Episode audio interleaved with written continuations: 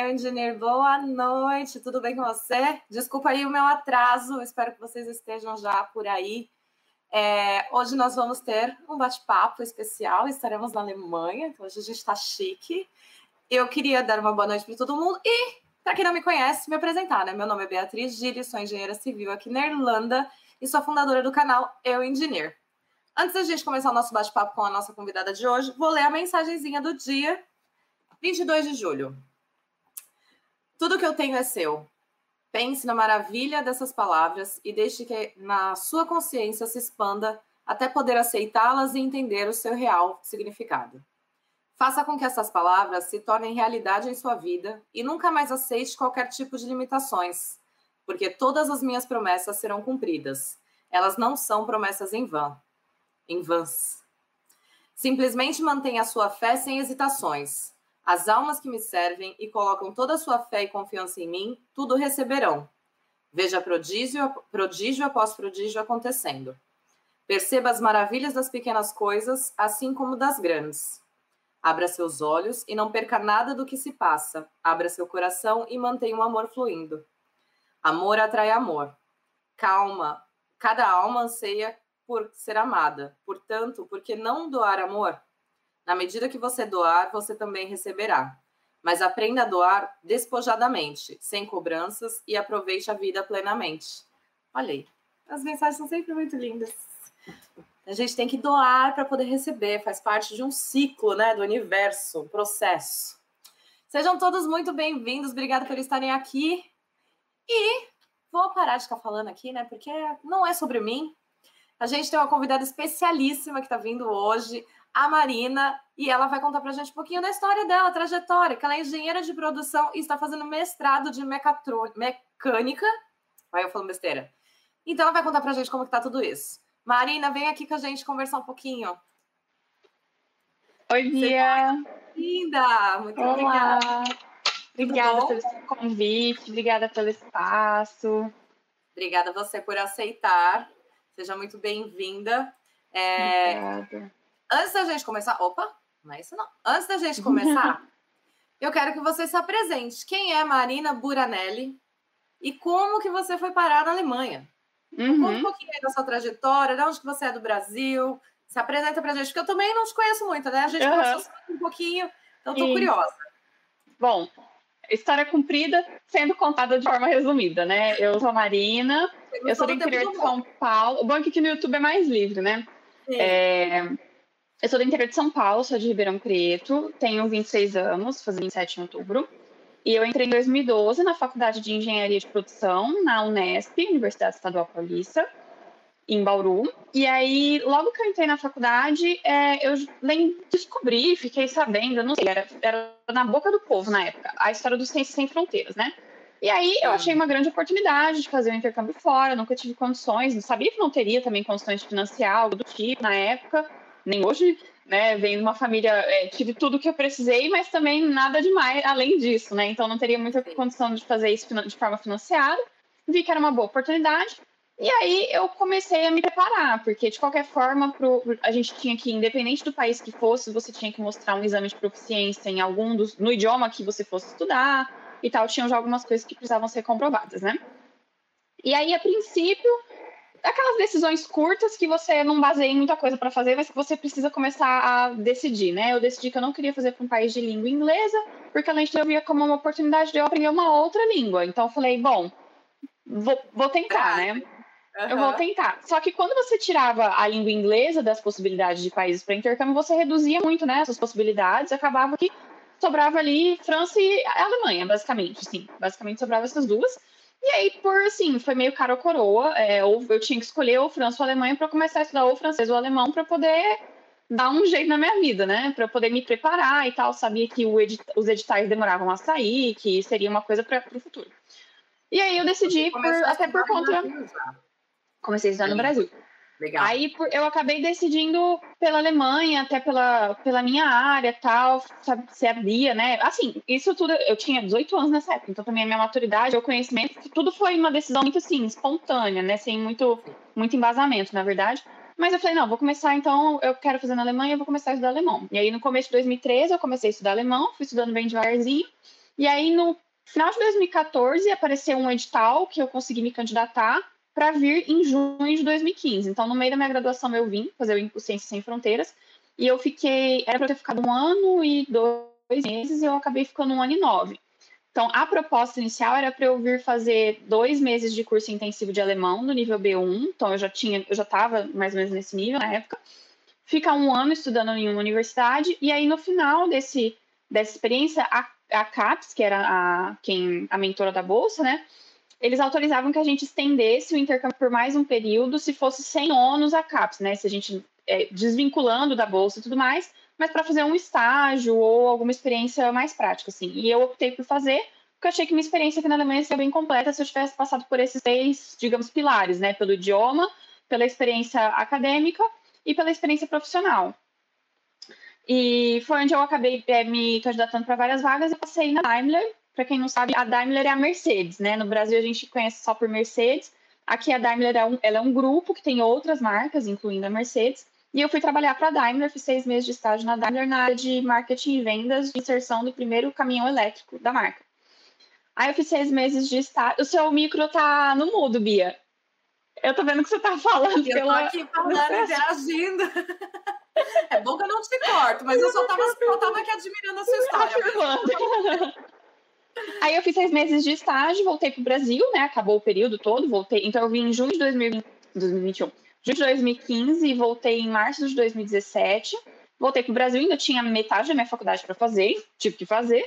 É, cheguei a fazer um estágio no Brasil de uns sete, oito meses na Embraer, lá na região também onde eu estudava.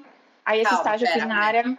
Só para a gente entender, então, esse processo todo, o estágio, essa empresa que você trabalhou na parte de marketing, tudo, isso tudo ainda foi durante o seu período de faculdade? De faculdade, foi exatamente no meio do meu curso que eu vim fazer o intercâmbio, Legal. exatamente no meio. Legal. E aí eu voltei e eu tinha mais metade. Eu consegui cortar algumas matérias quando eu fiz o intercâmbio, mas muito pouco. Foram mais matérias de mente aberto, optativa, essas coisas.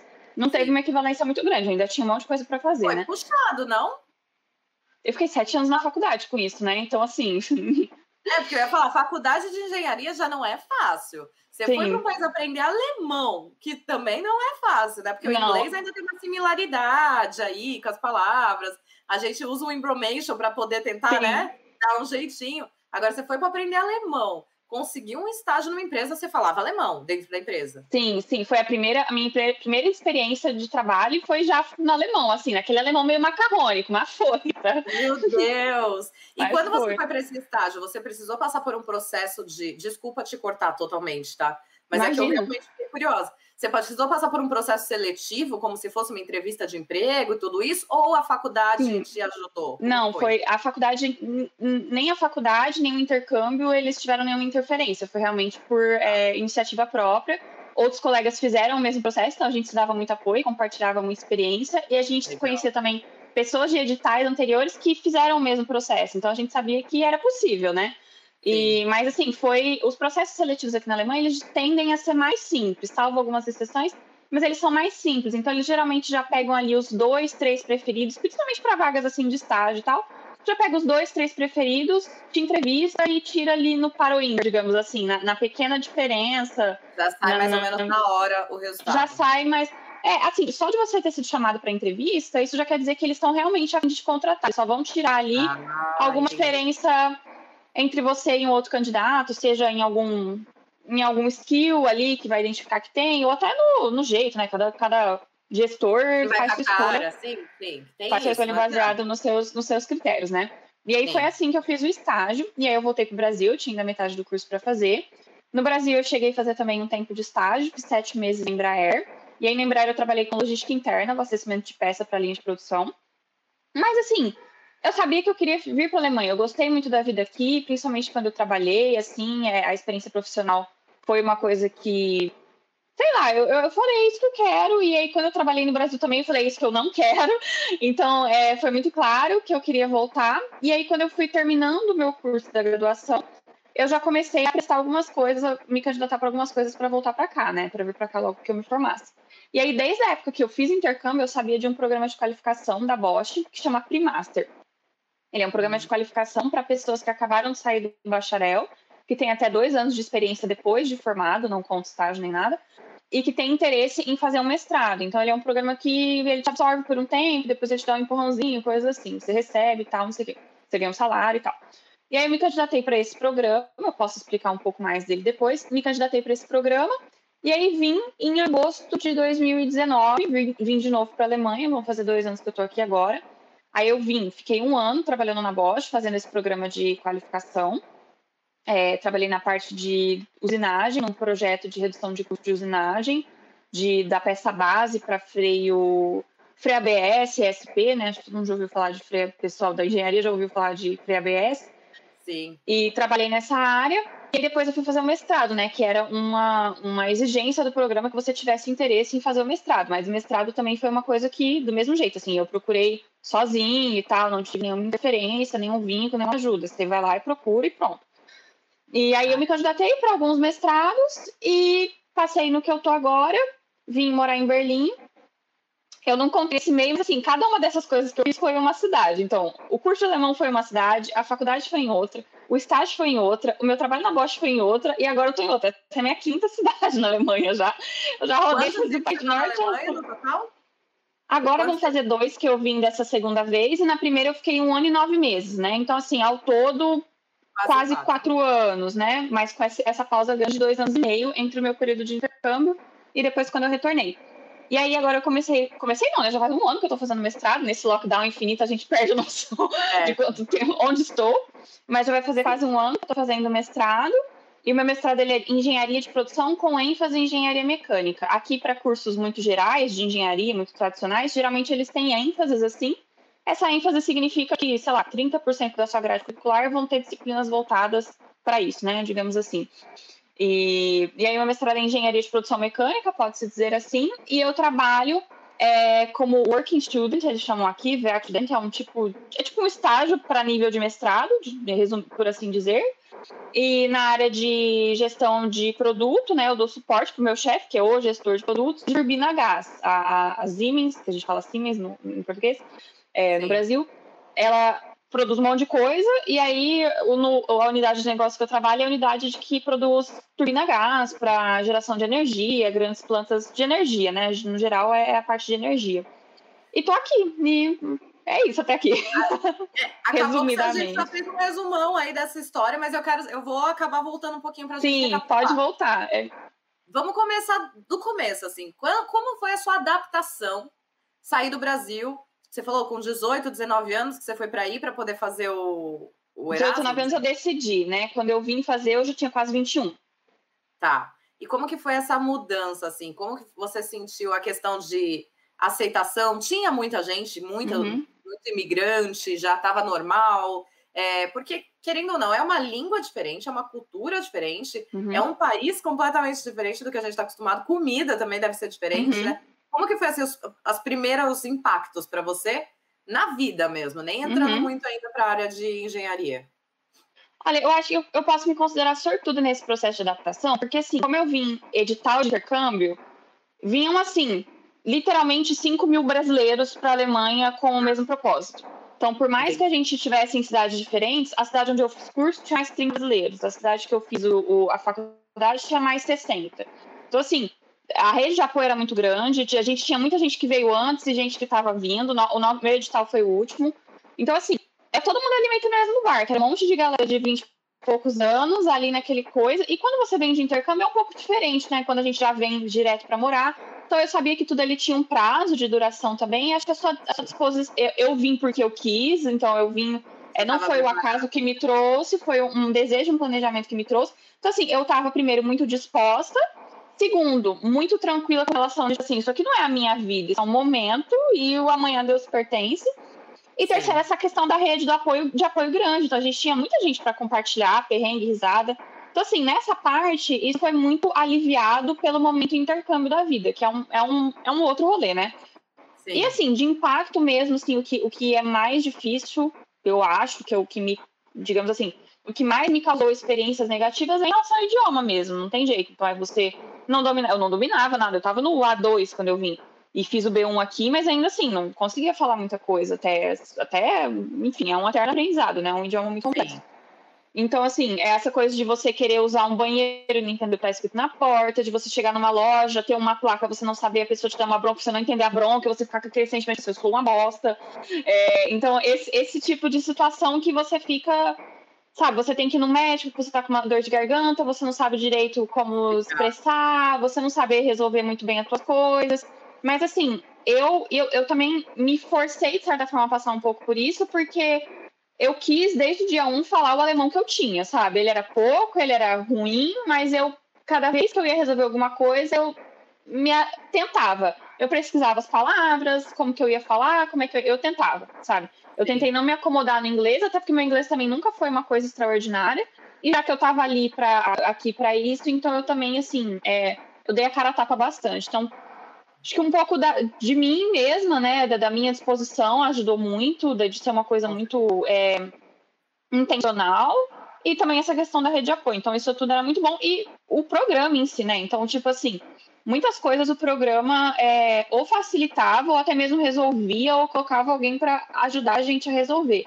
Então, esse impacto também dessa coisa de burocracia inicial, assim, que você não sabe nem onde você está, isso foi muito minimizado pelo próprio programa, porque eles, tipo assim, pegam muito na nossa mão em relação a algumas coisas que precisam ser feitas, né, para a gente não fazer nenhuma besteira.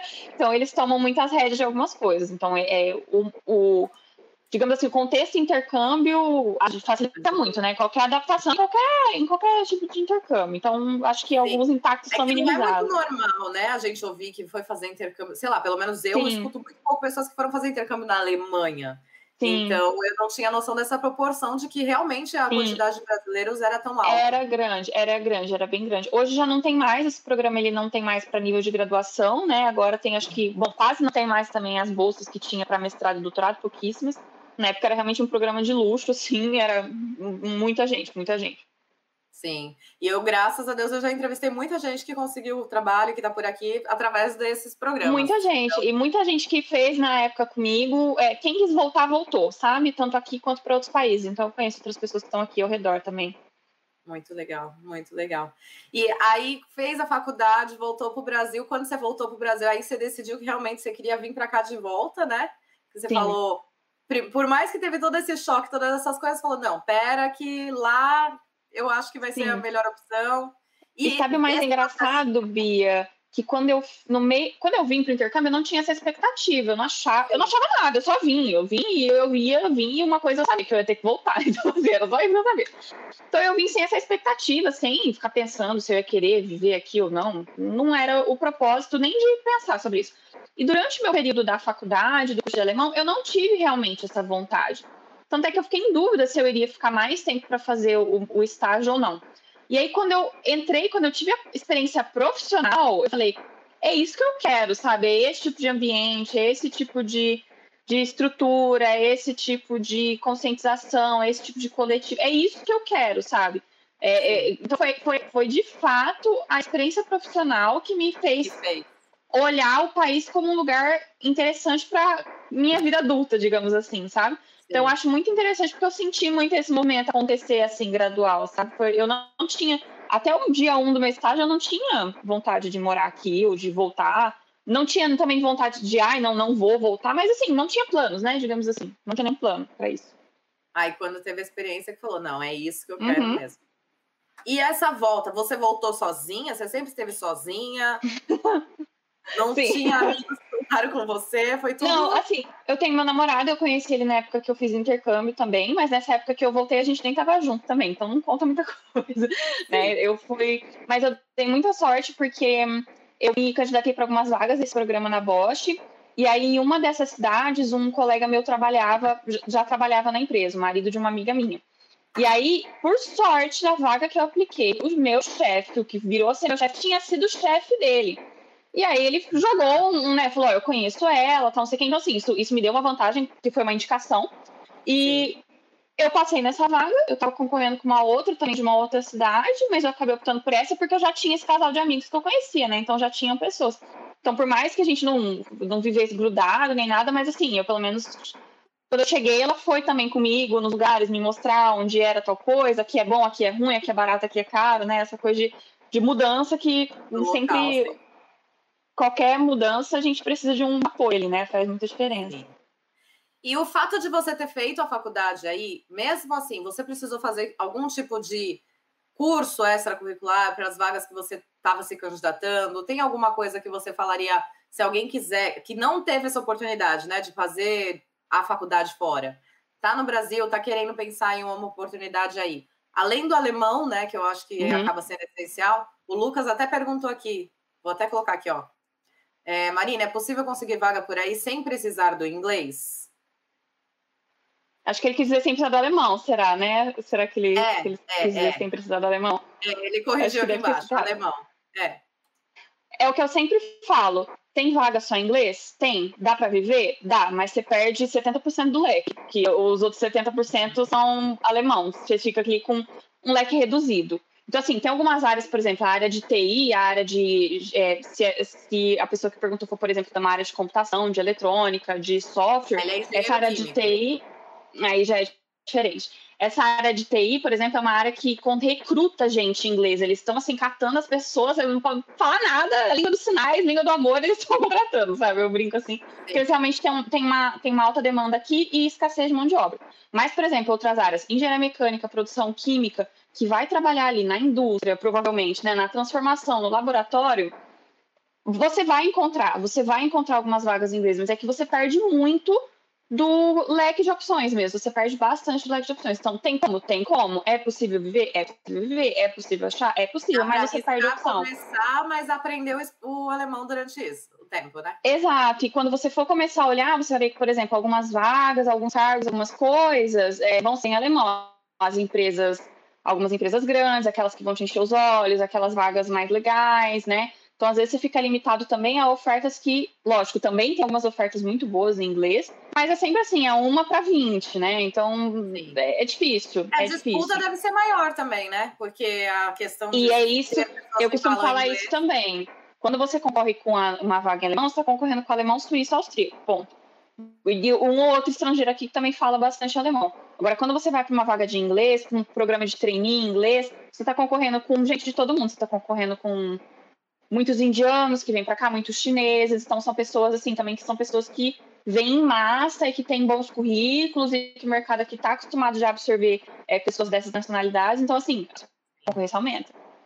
Sim, é, então Luquinhas, fica aí, aprende o, o alemão por enquanto. Mas dá para começar, dá para procurar e é isso, e aprendendo aos poucos, né? Isso, isso facilita. O pouquinho que você souber também já te coloca um pouco à frente, né? Só de você já estar tá no processo, digamos assim. Sim. É, e, além do alemão, algum outro curso, alguma coisa que você recomendaria para a sua área, que alguém poderia uhum. começar já a pesquisar, um software, alguma coisa para já ir se preparando? Uhum. Olha, eu acho que assim, mesmo dentro da minha área, ainda tem muitas coisas diferentes, né, que uma pessoa pode fazer, para todas as áreas são assim. Então, o que eu recomendo quando o pessoal fica assim um pouco, né, pensando, ah, o que será que uma vaga aqui pediria tal, eu recomendo que a pessoa faça tipo uma pesquisa de campo mesmo, sabe? Abre o LinkedIn, procura umas vagas, é, põe umas cidades chaves assim na Alemanha, cidades grandes que você sabe que você vai encontrar bastante coisa, principalmente no sul da Alemanha. Põe lá Munique, Stuttgart, procura umas palavras-chave dentro da tua área. Pega umas vagas, dá uma salvadinha, salva numa, numa coisa e depois vai dar uma olhada. Dá uma olhada no que, que eles estão pedindo, se eles estão pedindo com frequência determinado conhecimento, em que tipo de software, se a pessoa é da uma área de linguagem de programação, que tipo de linguagem estão sendo pedidas, se a pessoa é da área de civil trabalha com desenho ou da área de mecânica, que tipo de software eles estão pedindo, que aí você tem uma, uma, uma visão melhor do qual é o padrão, né, que as empresas pedem. E o que eu costumo falar aqui é que a Alemanha é muito técnica, então até o que não é técnico vira técnico. Então tudo é muito técnico, muito assim, eu acho que a gente faz, aprende as coisas e, e, no Brasil a gente vai um pouco meio que no feeling, assim, a gente vai, às vezes, sem muito conhecimento técnico da área e aprende na raça. Lógico que aqui também acontece, mas eles querem pessoas que têm bons conhecimentos, sabe? E uma coisa também que eu falo é que, assim, se você está na graduação e tem intenção de vir para cá, eu acho, e da minha experiência, do que eu vejo das experiências dos outros, é mais fácil você tentar fazer um estágio aqui durante sua graduação e você já fazer essa ponte com o país, ter uma primeira experiência aqui, nananã, receber uma carta de recomendação final aqui, que é um outro, tem outro peso no seu currículo. Porque quando você acabou de terminar e você está frio lá no Brasil, sem experiência de formado, é bem difícil você vir direto se você nunca teve nenhuma relação com o país e se você não tem experiência lá. Se você já está trabalhando no Brasil, guarda um pouco, trabalha uns três anos no Brasil, porque é difícil conseguir uma coisa quando você sai muito cru da graduação para vir para cá direto numa vaga. Eles dificilmente vão contratar, vão importar um, um funcionário júnior, porque de júnior aqui tem muitos também. Então, eles, geralmente, se eles importam, querem uma mão de obra qualificada em termos de experiência, né? Então, assim, eu, eu vejo dois caminhos que são mais, que são mais, é, tem mais chance de dar sucesso, né? Um é você fazer uma coisa durante a sua graduação, que cria essa ponte. Outra coisa é você juntar um pouco de experiência para depois vir para o Brasil, porque conta, conta. Então, assim, a nossa graduação, eles não pode ser a melhor faculdade do Brasil, eles não sabem, tipo, qual é a qualidade, qual é a procedência. Então, assim, fica um pouco, é um pouco difícil. Eu vejo alguns colegas que tentam vir direto depois da graduação, mesmo que tenham bastante experiência de estágio e tal, ainda assim é um pouco difícil se não tem nenhum vínculo com o país. Quando já tem, ajuda um pouco. Se não, ter uma experiência te coloca à frente, né? Sim. E essa questão, assim, que nem, ah, vai tentar fazer um estágio, alguma coisa, é, isso você acha que é muito mais fácil de conseguir para quem tem uma cidadania europeia? Ou isso vai depender muito mais, assim mesmo, da questão de parcerias entre faculdades, a questão de você tentar fazer esse, esse essa conexão e tal? Uhum. Ou eles são abertos para o fato não. da gente não ter? Eu não tenho cidadania nenhuma. É, a maioria das pessoas que eu conheço que estão aqui hoje, que vieram trabalhando, assim, pensando aqui rápido, as primeiras cinco pessoas que eu penso, assim, que são meus amigos e que estão trabalhando aqui, que, tão, que vieram, assim, meio que pelas, pelas, pelas, pelo caminho das pedras, digamos assim, nenhum deles tem. Então, assim, é, requisito para você conseguir um visto de trabalho, por exemplo, aqui na Alemanha, ou um visto de estudo, é você ter o trabalho, é você ter o estudo. Então, quem vem primeiro é a busca por vagas, sempre. Então, assim, é, as empresas têm. Toda, toda empresa grande, né? Acho que não que a gente só tenha que olhar as grandes, mas as grandes são as que a gente consegue chegar perto mais fácil, né? Que a gente sabe que existe em primeiro lugar, a gente sabe onde encontrá-las. Então, toda empresa grande, assim, ela vai ter no próprio site dela, se você digitar o nome da empresa e digitar a palavra carreiras, né, em inglês, em alemão, você vai achar uma, um portal dentro do site da empresa, um portal de carreiras da empresa. Lá você consegue ver as vagas que tem e você pode se candidatar direto para elas. Você vai vendo ali o que se encaixa no seu perfil e você pode enviar a candidatura direto para elas. E assim, eles o que eu recomendo é assim, eles, a gente acha que às vezes a empresa, por ela tá na intenção de contratar um estrangeiro, que eles manjam super da documentação tal. Na verdade, que as empresas nunca sabem nada, a gente quase tem que explicar. Então, assim, esteja preparado para responder. Então, sim, procure saber, você tem uma nacionalidade, você cidadania europeia, quais são seus benefícios, o que, que isso te ajuda. Você não tem? Então já vai na ponta da língua sabendo o que, que você tem que fazer, como que é, porque eles vão te perguntar. Ah, e como você conseguiria a sua permissão de trabalho para cá? Ah, eu conseguiria assim, assim, assado, ou ó, para isso eu preciso ganhar no mínimo tanto, ou não, para isso eu preciso só que vocês me, me deem seis meses, sei lá, quatro meses para eu me organizar. Então você também tem que é, dominar essa informação na hora da entrevista, porque isso vai passar uma segurança também. Mas assim, não tem. É, Lógico que tudo facilita quando você tem uma cidadania, né? Tudo é muito mais prático, mas assim, não é um empecilho, não foi para mim. E igual eu falei, pensando aí rapidamente em umas cinco pessoas, assim, não, não foi nenhum processo, porque você falou que você conseguiu os dois. Então, primeiro você estava com visto de estudante, que aí foi quando você fez a, os estágios. Aí você voltou, conseguiu visto de trabalho. Uhum. E agora está com visto de estudante novamente. Esse uhum. processo dos vistos, tanto de estudante quanto de trabalho, é um processo muito burocrático? Ou é uma coisa assim que assim, você tem. A, Pode falar. A empresa não impediria de fazer. Sabe, na questão, quando você sabe explicar, é uma coisa que a empresa não vai falar, putz, vai me dar dor, muita uhum. dor de cabeça. Não. Não, assim, ó, você conseguir um visto na Alemanha é diferente, acho que muitas pessoas a gente tem no Brasil aquela história do visto dos Estados Unidos, que é entrevista e amor, aquela coisa, aí vai ser negado. Na Alemanha ninguém nega visto e você tem tudo do checklist. Então, assim, no próprio site da, do Consulado Brasil-Alemanha, procurando assim, Google mesmo, Consulado Brasil-Alemanha, você vai procurar lá investigar numas abas, ele tem uma parte do site que ele fala, que ele dá, fala de todos os vistos que tem, que você pode solicitar, e para cada um deles ele te dá um checklist. Então, assim, você tem que estar consciente daquele checklist e você tem que ter aquele checklist, não tem como você sair daí.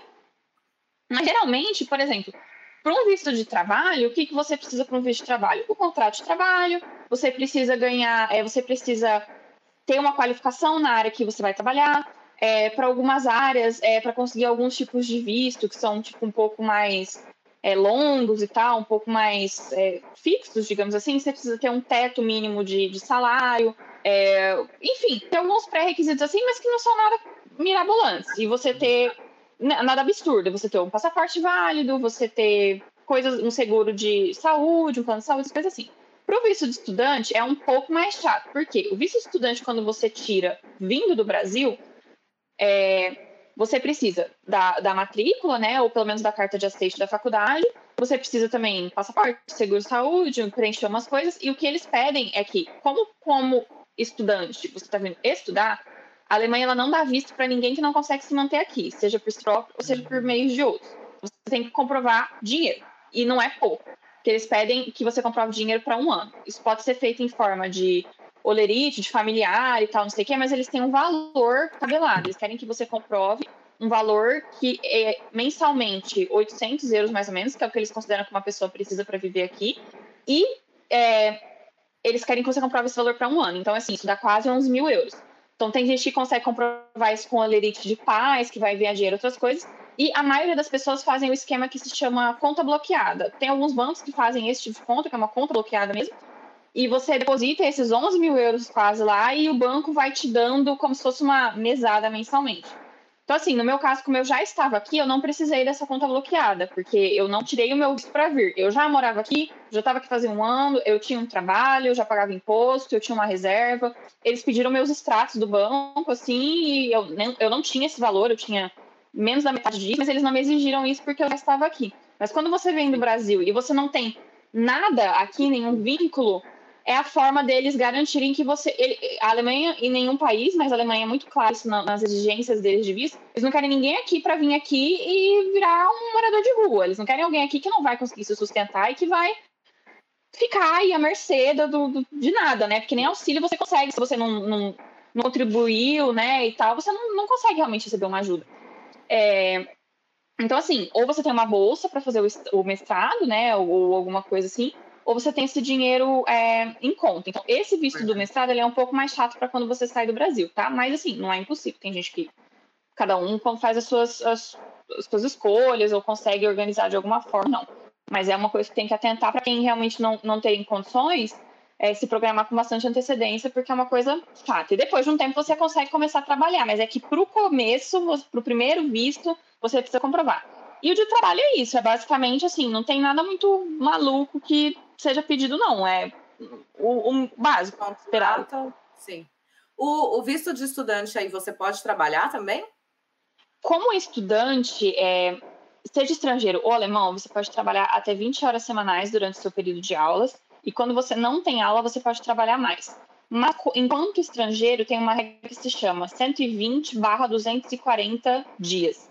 Significa que, enquanto estudante estrangeiro, você pode ou trabalhar 120 dias no ano, é, período integral, ou 240 dias no ano, período meio período. Meio período para ele significa de 0 a 20 horas e período integral a partir de 21 até 40, tá? É, então, assim, eu, como estrangeira, eu trabalho hoje 20 horas semanais, é o que eu posso trabalhar, e eu trabalhei o ano todo. Se eu tivesse, por exemplo, feito um estágio em paralelo aos estudos e, trabalho, e trabalhado integralmente, trabalhado 35 horas semanais, por exemplo, aí eu poderia ter trabalhado seis meses. Então, eu optei por trabalhar 20 horas o ano todo, porque eu consigo me financiar, né? Porque é assim que eu me financio. Então, eu me financei, é, dei o pontapé para começar o mestrado com a reserva que eu fiz do período que eu trabalhei, e agora eu me financio com esse salário que eu recebo, que não é muita coisa, mas eu, pelo menos, fica. É, eu, Paga fica no 0 a 0 e paga as contas. Fica no 0 a 0 mas sobe, sobe um pouquinho. Vai ficar num positivo, num verdinho ali baixo. É, mas é, a Dá questão das horas trabalhadas é igualzinho aqui da Irlanda. Mesma coisa. A gente pode trabalhar 20 Jura? horas semanais.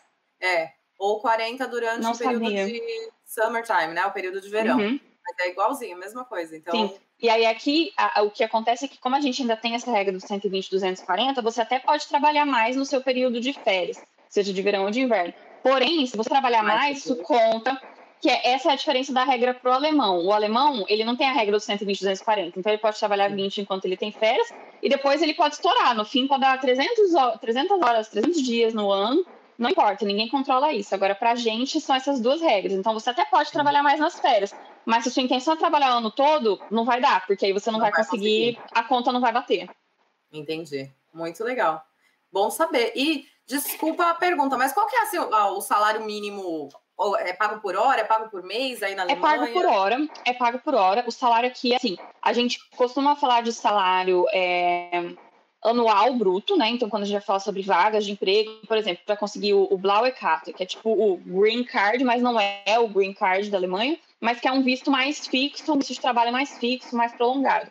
Você tem que, dependendo da área, você tem que ganhar pelo menos 44 mil por ano ou 53. Acho que é isso. Mas assim, é, depende da área, tem gente que ganha algumas, algum, algumas áreas, algumas profissões ganham, sei lá, 32, outras ganham 60, outras ganham 80. Então, assim, Vai e assim, quando a gente fala assim, parece uma de 44 a 53 mil bruto por ano, parece uma super diferença. No líquido, gente, isso aí, a diferença disso é muito pouco. Porque divide por 12 e tira 40% de imposto, dá diferença, tipo assim, 150 euros, sabe? Por mês de 44 mil para 53 mil. Então, não é assim também uma diferença tão grande. 53 para 60 dá, sei lá, 250 euros por mês no líquido de diferença. Não é uma diferença absurda.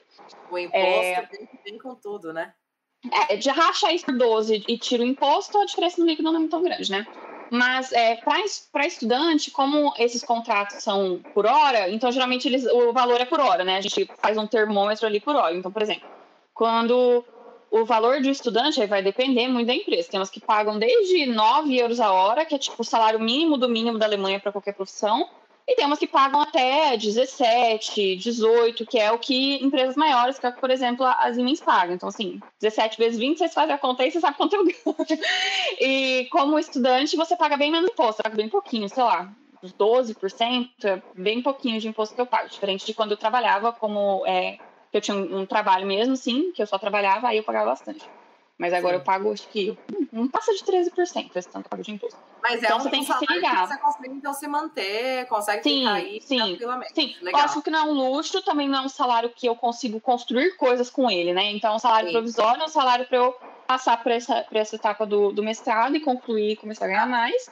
É, é mas é um salário. Né? Exatamente, é um salário que paga as minhas contas e que eu vivo muito bem, obrigada, sabe? Ele só não me permite construir coisas, é, viajar horrores e investir em uma coisa grande. Ele permite eu ter pequenas realizações que é, acrescentam na minha vida, ter ir comprando coisas para minha casa, fazer uma viagem pequena, coisas mais assim, comer, comprar roupa. Não passa nenhum tipo de aperto, assim. Mas não é um salário para se viver a longo prazo, né? Digamos assim. Tem pessoas que vivem, mas que a gente tem intenção de ganhar mais. eu tô com umas duas perguntas aqui que fizeram no Instagram, deixa eu te fazer também. É, perguntaram da questão de você precisa, ou existe algum órgão que você precisou se registrar, como o CREA do Brasil, hum, aí na Alemanha? Então, Aqui na Alemanha, é, eles não têm um CREA, né? Obviamente, eles têm um outro, uma outra, uma outra câmara, né? Que eles chamam é câmara, câmara dos engenheiros. Mas assim, essa questão de se registrar e de você é, ter o certificado, o que acontece?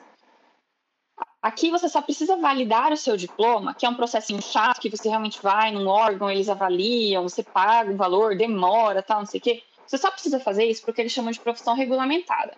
Explicando em palavras simples, no Brasil a gente tem o CREA, e se você faz um, assina um projeto e o negócio cai, eles têm que ter quem culpar e eles têm como te proteger de certa forma também. Então é um ganha-ganha.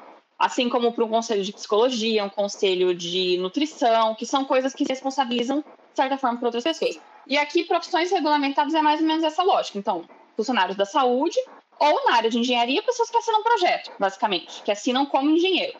Então, assim, dentro de uma empresa, quem assina como engenheiro, aqui, assim como no Brasil, é uma pessoa do departamento. Geralmente, essa pessoa, inclusive, é a pessoa que está ali faz muito tempo, que é o chefe, o gerente, é a pessoa que realmente dá o cara tapa. Então, assim, a real é que quase ninguém faz esse processo de validação de diploma para engenharia porque não precisa. Porque ah. você não. Uma vez que você não vai assinar projetos como engenheiro, ou que você vai abrir um escritório seu de engenharia, alguma coisa assim, você não precisa, você não vai precisar disso e ninguém te exige isso.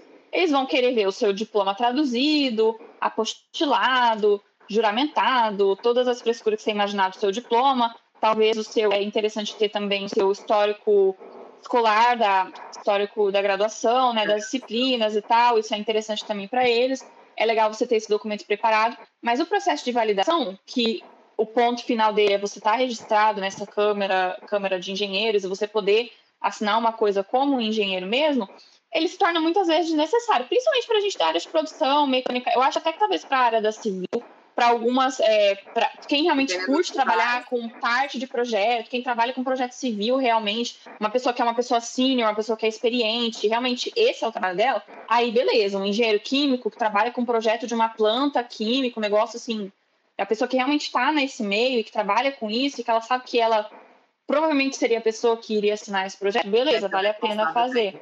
Mas assim, eu conheço duas pessoas que validaram o diploma e elas não precisam disso para elas validaram porque elas quiseram da engenharia.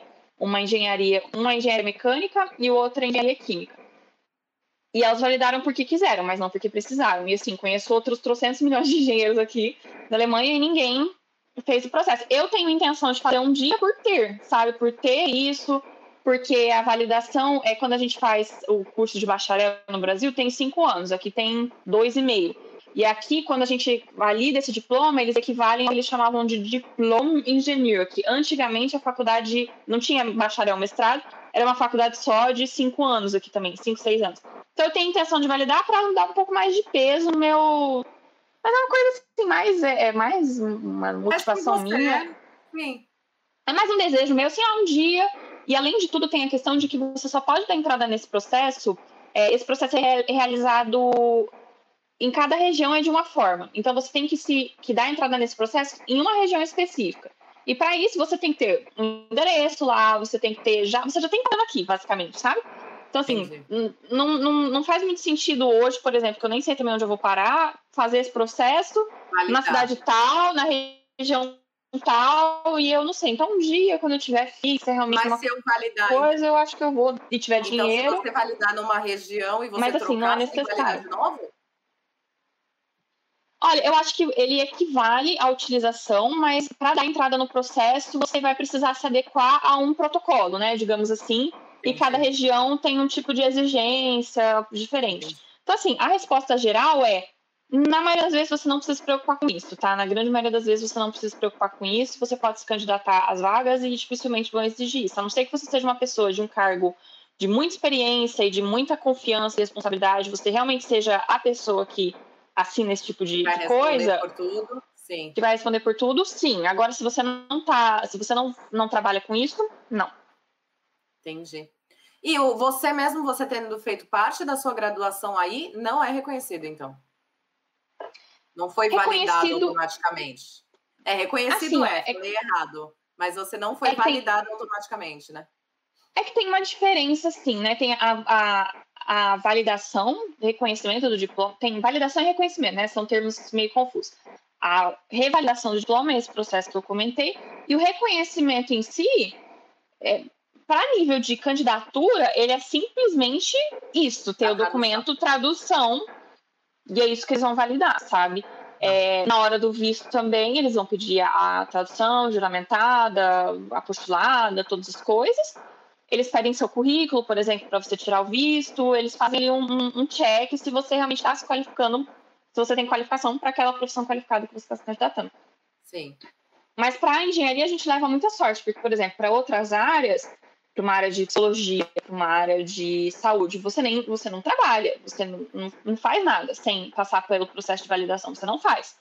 E o processo de validação nosso da engenharia, ele é caro, ele é chato, mas ele é só papelada processo de ação da enfermagem, por exemplo, a pessoa tem que fazer estágio, a pessoa tem que fazer prova.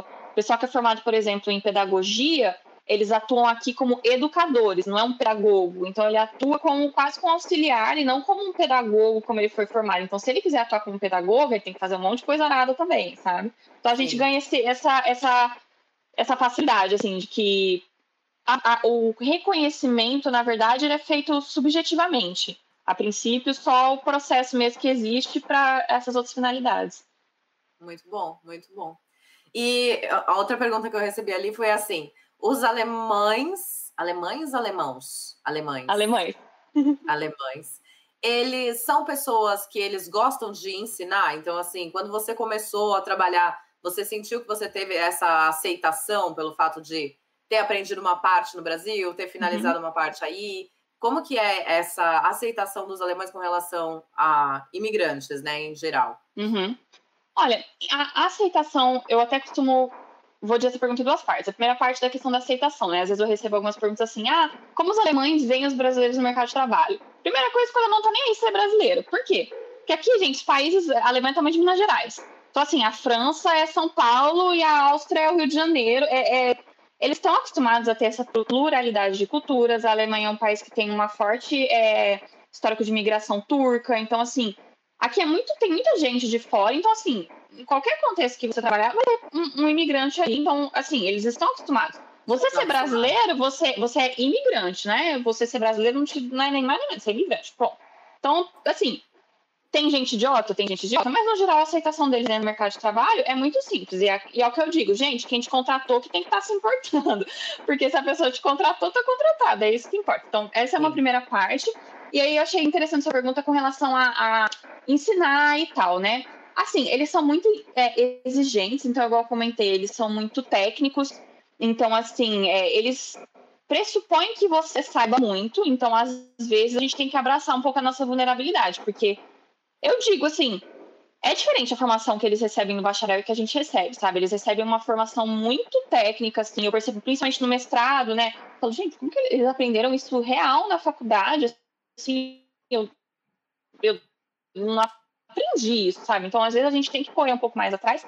Mas, por outro lado, eles adoram explicar coisas. Eles adoram também, assim, se sentir... Sim, o que eu recomendo sempre pro pessoal é abraçar a própria vulnerabilidade. Então, sim, eu não sei. Sim, eu sei menos. Sim, eu estou aprendendo Oi, fulano, você tem um tempinho? Eu tô com dúvida nisso, eu não conheço esse processo, você pode me ensinar? Então, assim, ter humildade também de sim, eu, tô, eu preciso dar alguns passos para trás, porque eles te ensinam. Falar, né? Tem pessoas e pessoas, mas eu nunca tive, assim, problema de realmente, assim, não conseguir trabalhar porque não tinha quem me ensinasse. No geral, eu acho que eles têm um senso de coletividade legal no ambiente de trabalho, assim. É, de pouca competitividade. Eles têm, acho que mesmo esse sentimento de somos uma engrenagem, né? então a gente precisa se encaixar e rodar todo mundo junto, senão ninguém sai do lugar. E eles gostam dessa coisa de explicar e de saber e tal. Acho que é meio cultural, assim, sabe? De, de dar opinião e de falar, não sei. O que é bom, né, empresa de orativo. Então, assim, eles, no geral, gostam de explicar. Às vezes são meio impacientes, tem aquele jeito meio estranho que às vezes a gente se ofende muito também. Mas eu não tive, não, eu não tive problema. Assim eles são muito diretos, né? E assim, a gente é acostumado a levar tudo pro pessoal e eles não levam pro pessoal. Acho que essa é a grande diferença, assim, né? É não levar muito pro pessoal, sabe? Então, às vezes você ouve alguma coisa e fala, ah, não é comigo, sabe? É. A pessoa é assim e tal. A gente leva tudo muito assim. E aquela coisa, né? Eu percebo muito no ambiente de trabalho. Aqui o que tem que ser falado é falado. No Brasil ninguém fala, fica aquela passada um atrás do outro.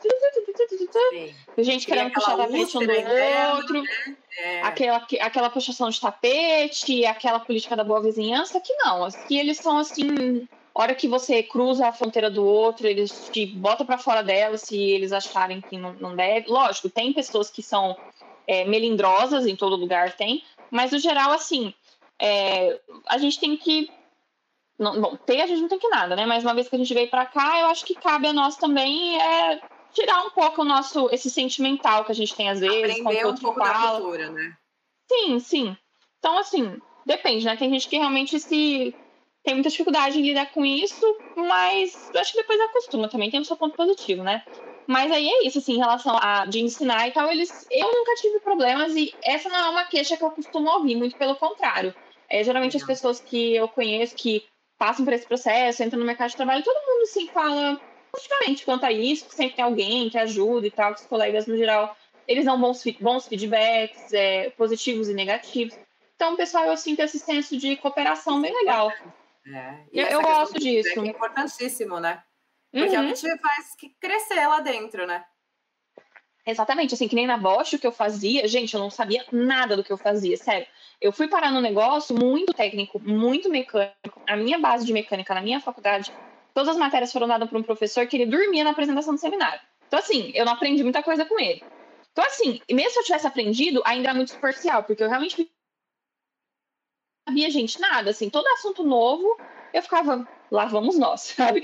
Lá vamos nós. Eu, de novo, estou aqui. E, assim, eu fui, fui me desenvolvendo, sabe? Eu fui atrás e as pessoas foram super solistas comigo, é, é ter gentileza e pedia, falava, posso agendar, é, quando você tem uma disponibilidade, eu posso agendar uma meia horinha para você explicar um pouquinho disso e nunca tive problema, assim, nunca mesmo. Mas é isso que você acabou de falar, que você falou antes também da questão da língua, é, é essencial, né? Você não teve o medo, você não deixou Sim. a falta da, do conhecimento Sim. e da informação te bloquear, né? Sim. né? Você sabia que você não tinha, era uma. Não é nem uma dificuldade, mas é uma coisa que você precisava resolver, então vamos resolver. Porque como que eu posso resolver? Achar alguém que sabe explicar. Sim. Como que eu posso resolver da língua? Falando, né? Porque é só Exatamente. aprendendo. E isso é Exatamente. essencial, porque faz toda a diferença, né? Quando a gente dá esse Exatamente. passo e fala, não, vamos enfrentar o que tem que enfrentar, aí faz a diferença. Exatamente. E aquela coisa também, se eu, por exemplo, nesse meu contexto da Bosch, todos eram pessoas, todos eram alemães, tinha um moço que era do Egito, mas ele também trabalhava e falava alemão, e a gente conversava em alemão.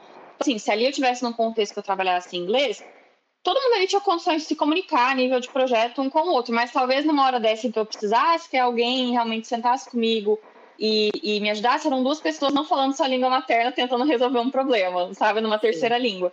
Então também poderia ser uma barreira, criar uma barreira para eles até. Eu trabalhei com pessoas mais velhas, é geralmente o pessoal mais velho não, não tem um bom inglês. Eu também, igual eu já falei, não tenho um inglês excelente. Então assim poderia ser também uma barreira, é, mesmo se eu estivesse mais confortável em relação ao idioma. Então cabe sempre a gente dar um pouco a cara, ah, que é o que eu falo eu, o, meu, o meu limite é assim, não fazer uma pergunta absurdamente idiota que eu falo, que a pessoa vai olhar pra mim e falar assim, se você, se você não sabe o que é isso, como é que você tá aqui, sabe? Então, assim, cabe a gente também pesquisar um pouco. Eu sempre tive essa iniciativa, tipo, ah, entrei num tema novo. Não sei nada, tô perdidona. Vou caçar um pouco meus meios. Videozão no YouTube, gente. YouTube é maravilhoso. Sempre tem um resuminho, assim, do que, que é. Só você sabe, calcular a rota e falar, tá, acho que eu entendi, para você ter dúvidas coerentes e você saber o que você quer saber, saber o que você não sabe, saber até onde você precisa saber. É, é um pouco Sim. de iniciativa e é, é muita iniciativa, na verdade. É muita iniciativa. Acho que trabalhar fora é muito isso, assim, independente do idioma, independente do lugar, é você abraçar a sua vulnerabilidade e humildade mesmo de eu não sei, eu tô aqui para aprender e tal. E foi até um feedback que eu recebi assim do, do do meu chefe passado. Ele falou, elogiou muito essa questão da comunicação, da minha proatividade, porém o feedback negativo que ele deu foi falta, faltou conhecimento técnico em algumas áreas, né? Que a gente poderia esperar que você tivesse mais. De, de fato, eu não tinha. Aprendi. Tá tudo bem, sabe? Sim. É, isso é importante, né? Não levou pro pessoal, você já aderiu não, aí também a questão. De forma da... alguma, de forma alguma. E olha que engraçado, é, eu tô aqui trabalhando em alemão e um dos pontos fortes que ele me elogiou foi a comunicação. Então, a comunicação é mais do que falar palavras certas ou erradas, né? É você. É, é, é, a, é, a, arte da comunicação, é a arte da Sim. comunicação, é, é, a arte do, do da empatia e do, do, do, vínculo com outras pessoas. Então, ele elogiou muito essa questão da minha proatividade, da minha desenvoltura diante aos, aos problemas. Então, beleza, não sabia, mas bora, bora aprender. Mas achava uma forma de descobrir, né? Conversa Exatamente. e vamos. Exatamente. É, a gente falou já da questão do currículo, mas é que o Rodrigo perguntou aqui, eu vou só lembrar, uhum. né? Reforçar. Ele está perguntando: Olá, meninas, excelente papo. Uma pergunta: é melhor preparar o currículo em alemão ou deixar em inglês? Olha, se a vaga for em alemão, em alemão. Se a vaga for em inglês, em inglês. Por quê? Se você pega uma vaga em inglês e se aplica em alemão e você não fala alemão, não faz sentido. Você vai estar tá passando uma, uma coisa ali que não, não condiz com a sua trajetória. Então, se você fala alemão e está se candidatando para uma vaga em alemão, currículo em alemão. Se você fala inglês, está se candidatando para uma vaga em inglês, currículo em inglês. Ah, a vaga pede alemão e inglês. Mas em que língua está a, a, a descrição da vaga? Em inglês? Vai em inglês. Então, é, é isso, assim. Não, não se preocupe em fazer um currículo em alemão se não é para trabalhar em alemão e se a vaga não está descrita em alemão. Sim. Porque é, é o que você falou desde o início também, da questão, né? Depende do que você está aplicando, mas lembrar que se você tiver o alemão, você vai abrir aí um, um leque muito maior de opções sim, também. Né? Sim. Tem algumas perguntas que são repetidas aqui, ó. Perguntaram se você ficou pelo Blue Card, mas é o que você estava falando da questão de que agora uhum. você está como estudante, né? Isso. O primeiro visto que eu tive também não foi Blue Card, porque o Blue Card você precisa ter um, um contrato de trabalho é, sem tempo, né? Como que fala? Vitalício? Não é vitalício, a gente tem uma palavra para isso. Permanente. Permanente, né? Como se fosse um contrato de trabalho permanente. O meu era um programa de qualificação, então meu contrato era para um ano.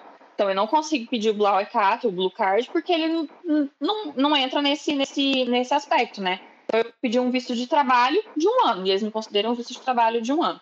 Eu tinha lá um mínimo também, acho que eu precisava ganhar algumas coisas assim.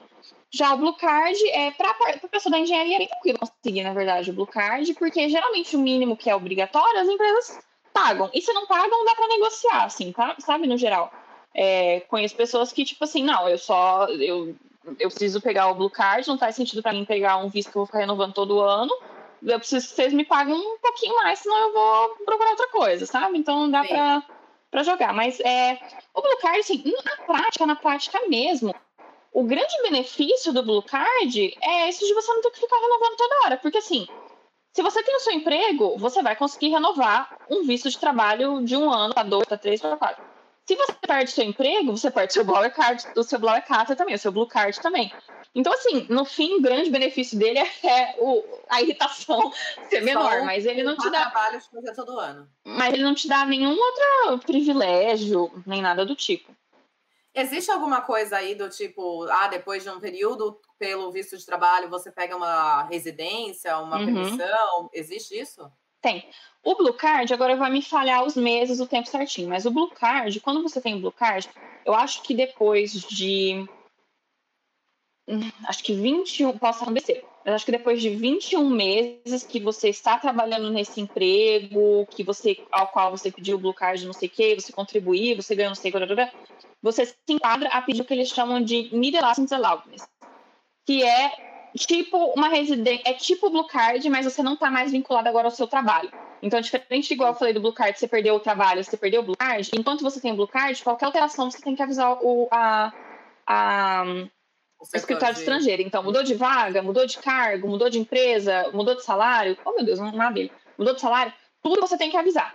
Já quando você ganha esse Nidelations Elaubenes, o seu visto ele é um visto vinculado ao trabalho. Você não pode ficar, perder o seu emprego e simplesmente ficar aqui sem dar nenhuma satisfação e não ter plano de voltar a trabalhar e ficar muito tempo desempregado. Mas você não precisa, o seu visto não é mais vinculado necessariamente à empresa. Se a empresa te demitir hoje, você não tem que ir embora amanhã. Você tem um, um, uma período base mais. Um período. Isso é quase que uma, uma residência. uma residência permanente, assim, te dá uma segurança Sim. maior. E aí, em relação à cidadania, é bem chatinho, porque por tempo de moradia são oito anos, assim, sabe? Então, demora, demora bastante. Mas tendo. Peraí, que eu vou, vou dar um jeito nessa abelha que eu tô com medo dela. É, tendo. Antes que ela me pique. É, tendo o, o Niederlande por exemplo, que esse ouro, ele já te dá uma boa garantia, né? Mas, assim, ninguém demite também as pessoas aqui na Alemanha. Então, é, é tudo muito, assim, na prática mesmo, o privilégio do dia a dia é, é só você se estressar menos, porque ninguém te demite, assim, aqui na Alemanha também, principalmente quando a pessoa te dá um contrato desse vitalício. Demitir uma pessoa é caro aqui e tem que ter uma justificativa, né? Senão o sindicato cai em cima. Entendi. Então, na prática, a prática mesmo é mais assim, o mérito, a conquista, o passo a passo, você se sentir menos, ai, todo ano tem que ir lá e ficar renovando, não sei o quê, ficar provando, nanã, e essa chatice. Só tirar a insegurança, né, do, do ter que fazer Exatamente. Isso e te deixa mais perto da cidadania, que ela demora a chegar, que ela tá longe. Sim. E Mari, é, eu acho que as, das questões das perguntas que eu tinha para fazer, o pessoal tá, tá repetindo pergunta aqui, então vocês voltem, assistam voltem. de novo, já responder essas coisas que vocês estão perguntando aí. Sinal de que chegaram atrasados, não fui só eu que atrasei hoje. É, mas o que eu queria perguntar é se você tem mais alguma coisa que você acha legal compartilhar. E eu queria que você contasse um pouquinho do que você compartilha no seu canal também, no, no uhum. Instagram, para quem está seguindo aqui poder te uhum. acompanhar. Bom, é, deixa eu ver se tem alguma coisa assim mais importante.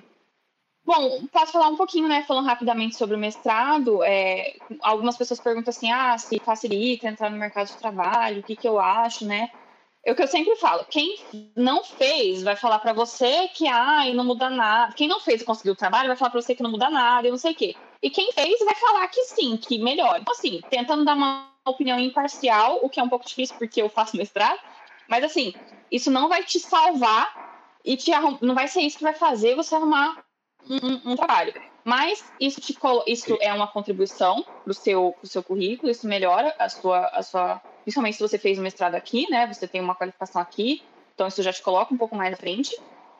Para alguns tipos de cargos, por exemplo, algumas consultorias dessas grandes e tal, que a gente, das mais famosas que tem no Brasil também, você vê lá que as vagas, assim, elas querem uma pessoa que tem cinco anos de experiência ou uma pessoa que tem mestrado em três anos, sabe? Então, assim, isso facilita um pouco. A gente vê que para alguns cargos eles dão preferência, é fato, uma pessoa mais qualificada, isso, isso é fato.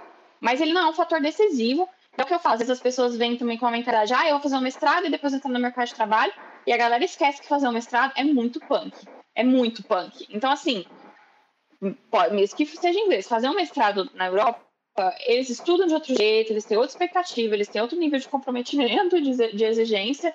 É, então, assim, não use também como um pedal, como, como um, um, degrau, como se fosse uma coisa banal. Ah, vou fazer um mestrado e vou ver. Não é um MBA que você faz no Brasil pago e que você consegue conciliar com outras coisas e que, nossa, é uma coisa mais relax, né? Muita gente faz, muita gente que saiu da faculdade aos trancos e barrancos, daí seis meses está matriculado no MBA.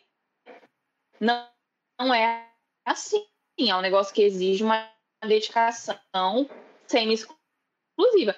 Eu trabalho para semanais, isso não quer dizer que todo mundo consegue. E isso não quer dizer também que não perca muito por isso, tanto no trabalho quanto no estudo. Então, assim, eu não me dedico quanto eu gostaria de me dedicar e quanto eu deveria me dedicar, eu tenho que trabalhar, porque eu preciso me financiar. Então, assim, eu, eu faço esse alerta também para o pessoal, às vezes, que tem interesse no mestrado, como uma ponte, como um degrau, mas esteja ciente do, do que isso não é uma areia movediça, sabe? Porque tem gente também que aí entra no mestrado e não consegue sair, também não consegue fazer nada. Porque como é que você sai do mestrado vai procurar um trabalho? Que olhos o mercado vai olhar isso? Termos de visto, também você se lasca, é tudo muito complicado. Então, é um, um pouco de conscientização também em relação a isso. Se for fazer, vá preparado, né? Vá ciente de que se precisar trabalhar vai ser dois perrengues e que precisa sim, de muita dedicação. Sim, sim, sim exatamente. Muito bom. E conta um pouquinho então do seu canal do Instagram, que eu sei que você compartilha um ah, pouco sim, aí verdade, da sua verdade. mídia, né? Sim, sim. Bom, é, agora eu tô um pouco parada, né? Falando para que chegou até aqui, eu sofri uma perda muito grande, fez um mês agora do meu padrasto. E eu tô bem ausente lá em termos de conteúdo e tal. Tô só postando uma outra coisinha ou outra que quando eu saio do passeio uma foto bonita. Pretendo voltar, talvez vai demorar um pouquinho. Mas ela compartilha bastante. Já tem Sim, tem muita coisa. coisa, tem muita coisa lá, tem muita coisa nos destaques que eu deixo lá, tipo, caixinha de pergunta que eu respondendo, as que eu acho que são mais importantes. Então tem de mestrado, tem de trabalho, tem de idioma. É, tem muito conteúdo no feed também, tanto postagem, tanto vídeo. Tem eu contando a minha história um pouco mais detalhada. Eu conto lá sobre os programas de qualificação. Nos destaques tem salvo, live também que eu fiz com outras pessoas falando desse programa.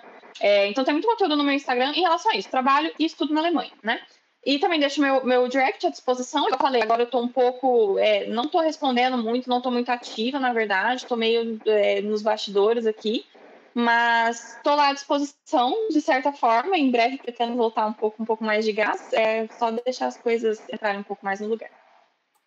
Tá certo, você tá no seu momento. É, eu sinto muito novamente pela sua perda. Sim. E esse é o momento e tá tudo bem, né? A gente, Sim. as pessoas Sim. têm que entender que nós temos vida e que as coisas acontecem. É, eu deixei até um é aviso lá nos destaques falando, ó, oh, tá acontecendo é. isso, as perguntas vão demorar a ser respondidas, porque tô tentando encontrar meu rumo aqui de novo. Exatamente. Vida. Mari, eu quero agradecer muito por você ter eu vindo aqui bater um papo com a gente. Eu, ainda mais sabendo né, que você está passando por esse momento. Muito obrigada. Sim, e eu agradeço a sensibilidade o tempo todo. Você foi super sensível com, quanto a isso e me deixou muito à vontade. Então, muito obrigada também pelo convite, pela, pela sensibilidade. Quem sabe um dia eu não vou ir para a Alemanha para a gente poder tomar um Sim, café junto. Seja bem-vinda, seja bem-vinda. Eu já me convido sempre. Todo mundo que Pode mora no meu me Mas eu, tô no, eu conheci muita gente no Instagram, eu tô assim também, gente, vamos se ver, vamos parar de conversar então, só bem né? ver, eu gosto aí, eu aqui, mas eu gosto de um face-to-face também, é bem mais gostoso. Vamos se ver antes que o lockdown chegue de novo e a gente não pode ir para lugar nenhum Exatamente. de novo. Né? Eu vou, ó, só uma última pergunta que fizeram, que essa eu achei interessante, que a pessoa fez aqui. Para pessoas mais velhas, como que é o mercado de trabalho? Tem algum, sente que tem algum preconceito? Como que é? Olha, no geral, é, eu não sou uma pessoa mais velha, né? Então eu não posso falar é, por, por mim, mas assim, no geral, não. As pessoas. Muitas pessoas entram e, e eu, quando eu vejo outras pessoas falando desse tema também, assim, eles recebem bem, não é, não é um problema. Eu acho que assim, principalmente se o seu mais velho quer dizer também mais experiente, então se é, poxa, você, é, você seria contratado para uma vaga sênior, você tem um currículo bom, você tem uma experiência, já teve uns cargos legais, você adquiriu bastante conhecimento, principalmente se esse mais deve significar realmente mais experiente, não, não vejo problema nenhum, não. Talvez assim, é, se a pessoa talvez não tiver muita experiência, ou se a pessoa quiser mudar muito radicalmente de área e fica um pouco mais travada, eles podem querer talvez implicar ou, enfim, ver com mais olhos. Lógico, é aquilo que eu falei, sempre tem pessoas e pessoas, né? Então, às vezes tem alguém que simplesmente é sem noção. Mas assim, principalmente porque o pessoal entra aqui na empresa eles ficam eternamente. Igual eu falei, ninguém demite ninguém aqui, assim, ó, vou demitir, sair demitindo. Então, as pessoas mesmo, elas ficam na empresa por muito tempo. Então, assim, às vezes é até para o próprio contratante, para o gestor, gestora da vaga, é até mais interessante contratar alguém já mais maduro, né? Assim, que não uma pessoa. Um, o time são pessoas de 50 anos, vai contratar uma pessoa de 20, né? Às vezes também não é muito, não dá muito match, né? Então, assim, não, não vejo como uma barreira de forma alguma, de verdade. Não posso dizer, né, com propriedade, mas não vejo. Muito bom. Então, vamos encerrar por aqui, que eu vou deixar você descansar, que eu sei que você está uma hora para frente, né? Então Sim, já tá tarde. Já... Mari, muitíssimo obrigada. Seja obrigada, muito bem-vinda aqui, ó. Eu, engenheiro, tá de portas abertas para você. Se em algum momento você quiser voltar para trazer mais obrigada. informação, obrigada. E vou te levar obrigada também para o meu perfil. A hora que eu voltar, quero voltar com umas lives também. Tem muita gente legal para convidar. E um vou te chamar também. Pode contar comigo. Uma tá ótima noite para você. Boa noite para todo mundo que ficou até agora. Um beijo. Tchau, gente. Obrigada. Um beijo. A gente se fala. Tchau, tchau.